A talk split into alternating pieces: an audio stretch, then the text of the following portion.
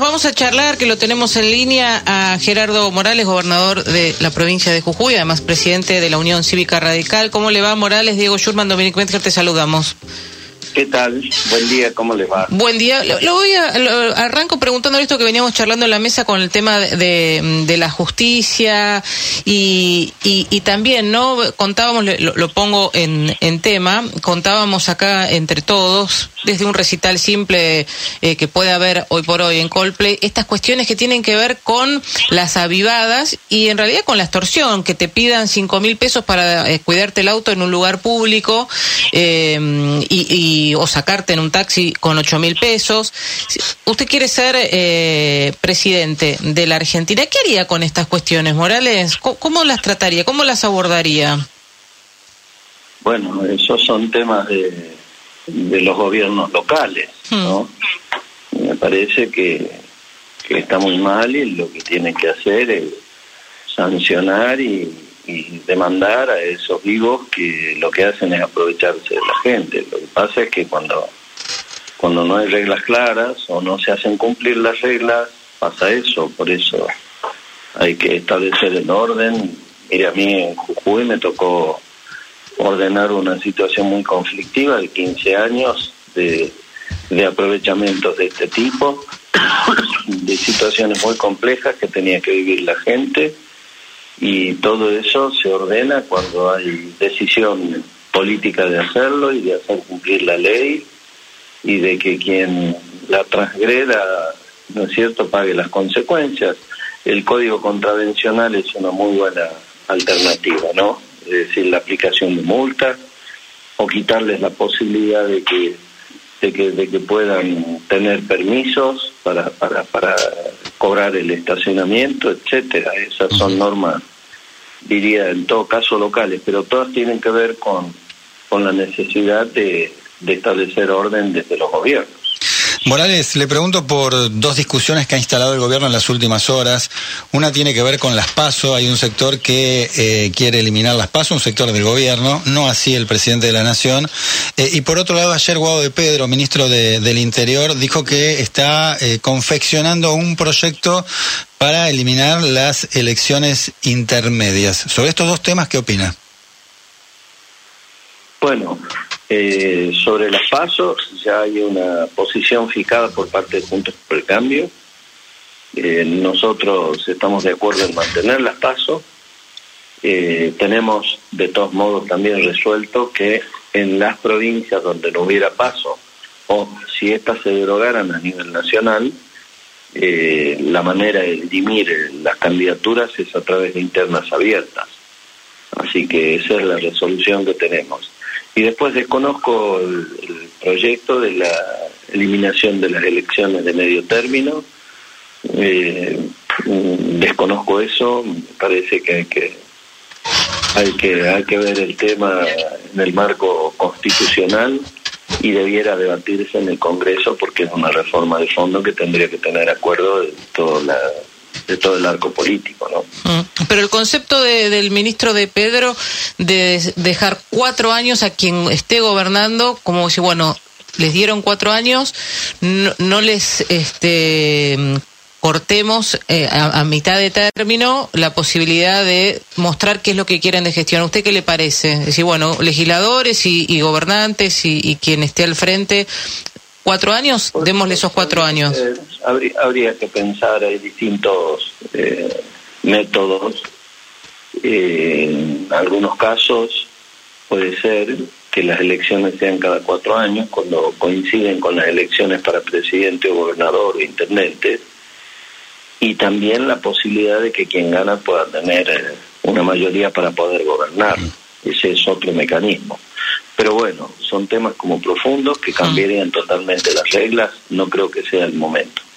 Eh, Morales, ayer dio la sensación que Alfredo Cornejo lo, lo retó porque dijo Mauricio Macri es nuestro aliado, mal que le pese a algunos, todos interpretaron que estaba dirigido a su persona, por algunas declaraciones suyas de los últimos, de los últimos tiempos, entre otras cuando dijo que eh, quisiera presentarse a una interna con Macri porque, dijo usted, le va a dar una paliza. Creo que no fue por eso. Pero um, Cornejo estuvo en el acto, me parece. que mm, tal vez ha estado un poco desatento a mi mensaje. Por eso, en una de esas se lo vuelvo a mandar, porque hice un mensaje que tuvo que ver con, con lo que nos convocó, que es el 30 de octubre, con los desafíos de aquel momento. 30 de octubre importante porque le ganó la justicia y la verdad, la impunidad y a la autoamnistía. Si hubiera ganado Lula no hubiera habido juicio a las juntas militares. Entonces, eh, mi discurso fue por allí y además planteándonos los desafíos del presente. Yo creo que en todo caso de lo que están muy sensibles algunos dirigentes es porque no por eso que eso es viejo, sino por el tema de cuando dije que en todo caso hay que tener cuidado con creernos el mejor equipo de los últimos 50 años y luego fracasar. Mm. Eh, y eso lo dije en un sentido autocrítico, porque nosotros hemos sido parte de, de Cambiemos y como que somos parte de Juntos por el Cambio, así que me hago cargo también de las responsabilidades que hemos tenido nosotros. Eh, me parece un poco soberbio que una organización política se autonomine el mejor equipo de los últimos 50 años y después fracase. Puede que algunos tengan otra perspectiva de respecto de la derrota del 2019. Para mí fue un fracaso, porque esa derrota este, hizo que vuelva el kirchnerismo de la peor manera. De la peor manera en otro formato, ¿no? Con un presidente que no tiene autoridad, con un frente de todos peleado. ¿Y por qué fracasó eh, Morales? ¿Por qué interpreta que fracasó? Más allá de la derrota, ¿no? ¿Qué fue lo que hizo? ¿Qué produjo la derrota? Lo que crean que la derrota, la derrota del 2019 es un éxito, no, sé que me lo expliquen.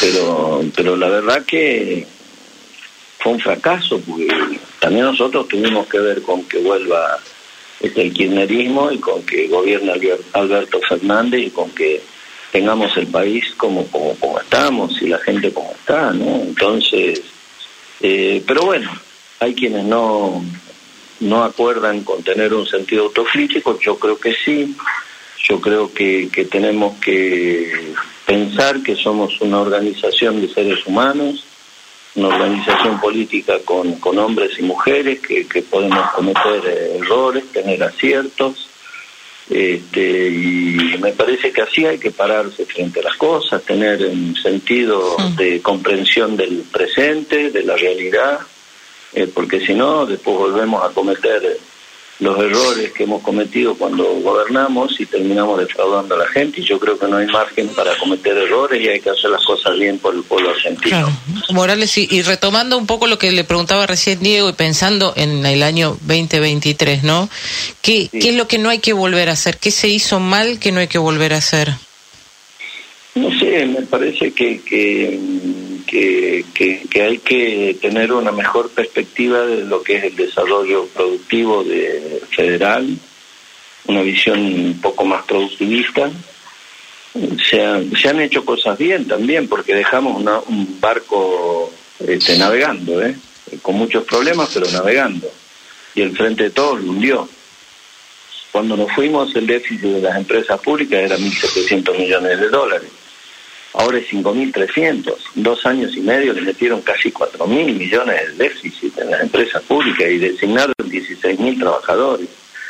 El déficit en energía terminó en 4.200 millones de dólares, ahora puede que cierren 15.000 millones. Entonces, este, no es que todo se hace mal ni todo bien, pero ciertamente la gente no votó por nosotros, no siguió acompañándonos y, volvió al kirchnerismo. Y, y, el problema, lo que, lo que a mí me, molesta, como que debe molestar a la gente, es que sigamos perdiendo tiempo, que, que, no vayamos para atrás, es decir, con, con impedimentos, de vuelta al CEPO, de no eh, impedimentos a la importación para los que producen, que quieren armar nuevas líneas de, de producción, es decir, una situación compleja, de inflación que es incontrolable.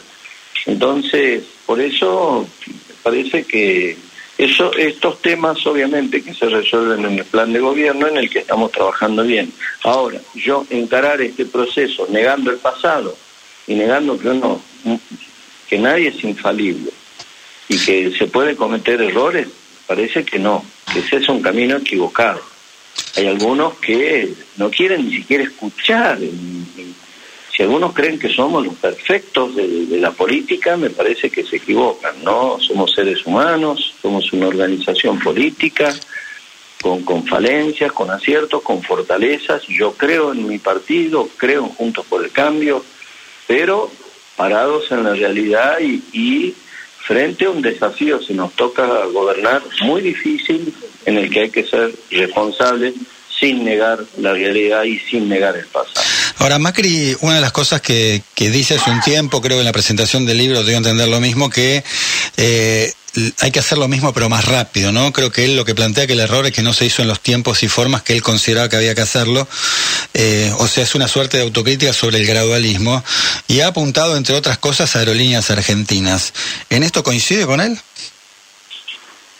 A ver, él eh, eh, ha tomado las decisiones que quiso tomar, nosotros hemos acompañado, no hicimos desde el radicalismo esta telenovela eh, grosera y vergonzosa que hace el Frente de Todos en gestión de gobierno.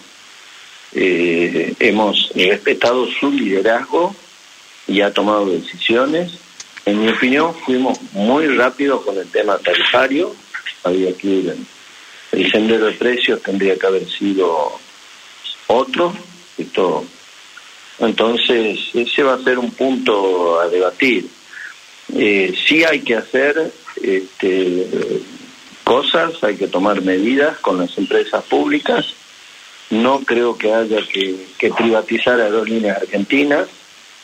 Ya yo, siendo senador, he formado parte de la comisión que investigó el proceso privatizador y cómo este, la empresa que había comprado aerolíneas la vació. Y después tuvo que el gobierno hacerse cargo de nuevo. La vaciaron literalmente. Entonces hay que tener cuidado con esos, con esos temas. La concepción del radicalismo es tanto Estado como sea necesario y tanto mercado como sea posible. Es decir, Estado presente para la educación pública, la salud pública, la seguridad pública y tanto mercado como sea posible, cuidar al inversor eh, y permitirle al que viene a invertir de afuera que retire las utilidades y dejar de macanearlo. A las pymes dejar de meterle reglas todos los días. Yo hablo con con muchos dueños de pymes en los distintos parques industriales y me dicen, no puede ser que yo me levante todos los días, en lugar de leer el diario, leer el boletín oficial, a ver qué regla me cambia. En las provincias que gobernamos el radicalismo tenemos los mejores regímenes de promoción de inversiones. En Jujuy tengo empresas de los países más importantes del mundo invirtiendo, es decir, hay que abrirse y hay que generar más, más producción, entonces, porque eso es trabajo. Entonces, me parece que estos son temas que, que, bueno, tenemos que debatir un poco más a fondo. Para mi gusto nos ha faltado un poco más de perspectiva respecto de la cuestión federal, de un programa de, de, de desarrollo y productivista federal que, que, bueno, pero estamos debatiendo y yo creo que vamos a llegar con un plan de gobierno acordado. Morales, ¿por qué cree que viajó el presidente Alberto Fernández a Brasil apenas al día siguiente de, la elección donde Lula ganó en el, en el balotaje con, con todo el equipo que lo acompañó? Porque él cree que ganó él, pues. Él cree que si se sube, sé, tiene que dedicarse acá al país. Después asumirá este Lula, pero bueno, estaría bueno que escuche el mensaje de Lula y que aplique un poco los lineamientos que ha planteado Lula esa noche. Como por ejemplo, este, cuidar el planeta, esta definición de la Amazonia, el tema de las inversiones extranjeras y propias, el tema de cuidar al emprendedor, al que produce, a las pymes, el tema de reglas claras, el tema de la pobreza, el tema de es decir, eh, me parece que estaría bueno que si viaja, ya de paso, que le pida algunos lineamientos para ver cómo, cómo seguimos, ¿no? Eh, Morales, el otro día Patricia Bullrich eh, señaló a la reta, eh, o lo acusó en todo caso, de entregar la capital. Creo que lo propio hizo María Eugenia Vidal, ¿no? Respecto a que ellas consideran que el heredero de, de, Horacio Rodríguez Larreta debería ser alguien del PRO, digo, el candidato, ¿no? De jefe de gobierno porteño debería ser alguien del PRO. Sobre este tema, ¿alguna opinión? Me parece bien que el PRO quiera seguir gobernando la ciudad, pero formamos parte de una coalición, nosotros también queremos. Y yo no acepto que nos regalen nada, nadie nos da nada, acepto nada de regalo en la política. Se gana o se pierde. Se, se logra un triunfo legítimo o no se logra. Y tenemos un candidato a jefe de gobierno que es Martín Lutó. En mi opinión va a ser el jefe de gobierno de la ciudad. Este, y les hace ruido el tema. Pero bueno, eh, no sé qué sé yo, qué tienen que hacer, mm, tranquilos, están muy sensibles, que relajen un poquito, porque no pasa nada. Tenemos, el radicalismo tiene candidato y no pasa nada. Y la reta no nos regala nada, tampoco aceptaríamos ningún regalo de, la reta. Él es un jefe de gobierno, es un buen jefe de gobierno, Patricia también es una buena dirigente, y bueno, y tienen sus candidatos y, listo, y que, que, relajen un poco. ¿Están todos tensos? Están re tensos. ¿Y, cómo hacer la fórmula eh, presidencial? no Porque hay bastante tironeo entre eh, radicales y, y pro, es evidente, ¿no? Por las últimas declaraciones públicas de varios exponentes. ¿Cómo deberían ser las fórmulas? ¿Va a haber fórmula mixta? Es decir, Gerardo Morales va a ser candidato a presidente con un acompañante vice del radicalismo. Eh, Patricia Burdi va a ser candidata a presidente o precandidata con un, un acompañante radical. ¿Cómo, ¿Cómo están llevando eso?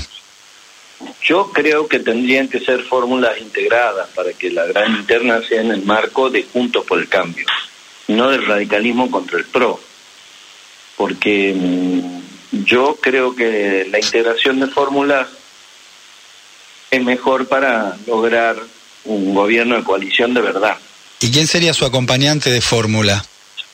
No, no sé, falta tiempo, eso cierra en junio del año que viene. Por lo pronto ni siquiera lancé mi candidatura oficialmente, aunque lo digo en todos lados. Mm. ¿Pero va a ser candidato, va a ser precandidato o no? Yo voy a ser candidato, sí. Voy a ser precandidato y después voy a ir a la paso, sí. ¿Y, Morales, eh, perdón, ¿y Manes también? Y hay que preguntarle a él, pero él ya se ha lanzado también y, y está todo bien. Yo creo que por eso hay gente que se pone tensa, tranquilos. A lo que nos tenemos que enfocar es a trabajar el plan de gobierno, por eso nosotros en el radicalismo vamos a tener un congreso doctrinario y para, para evaluar el, el, plan, la propuesta del radicalismo, aportar en Juntos por el Cambio en marzo del año que viene en Córdoba. estamos trabajando muy bien con la Fundación Pensar, con la ANA Aren, con la Fundación del Peronismo Republicano, así que me parece que por ahí va la cosa. Ahí hay que ponerle mucha pila.